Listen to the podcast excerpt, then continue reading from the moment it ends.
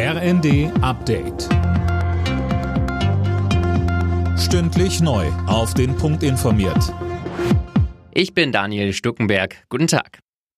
Damit die Ticketpreise im öffentlichen Nahverkehr künftig nicht steigen, fordern die Verkehrsminister der Länder zusätzliche Milliardenhilfen vom Bund. Außerdem wollen sie, dass der auch einen Nachfolger für das 9-Euro-Ticket vorschlägt.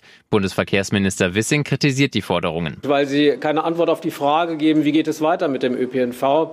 Deswegen ist ganz klar, wir müssen bei dem bleiben, was ich vorgeschlagen habe. Die Frage klären, wie können wir den ÖPNV attraktiver machen? Wie können wir den Schwung von dem 9-Euro-Ticket aufnehmen, um mehr Digitalisierung, mehr Vereinfachung Vereinfachung Realität werden zu lassen, und zwar dauerhaft.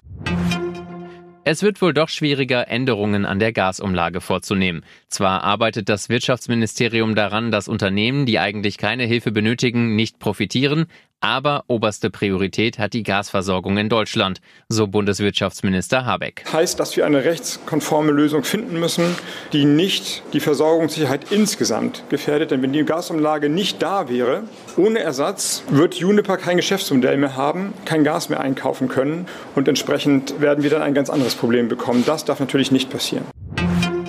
Das neue Entlastungspaket soll in wenigen Tagen auf dem Tisch liegen. Das hat SPD-Generalsekretär Kühnert in der neuen Osnabrücker Zeitung angekündigt. Wegen des Wegfalls von 9-Euro-Ticket und Tankrabatt seien Entlastungen für Pendler geplant. Zudem sollen Strom- und Gassperren im Winter ausgeschlossen werden, wenn jemand seine hohe Energierechnung nicht bezahlen kann.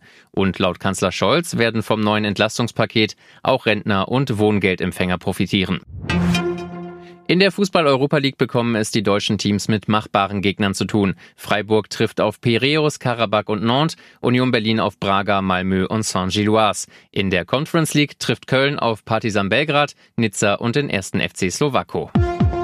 Alle Nachrichten auf rnd.de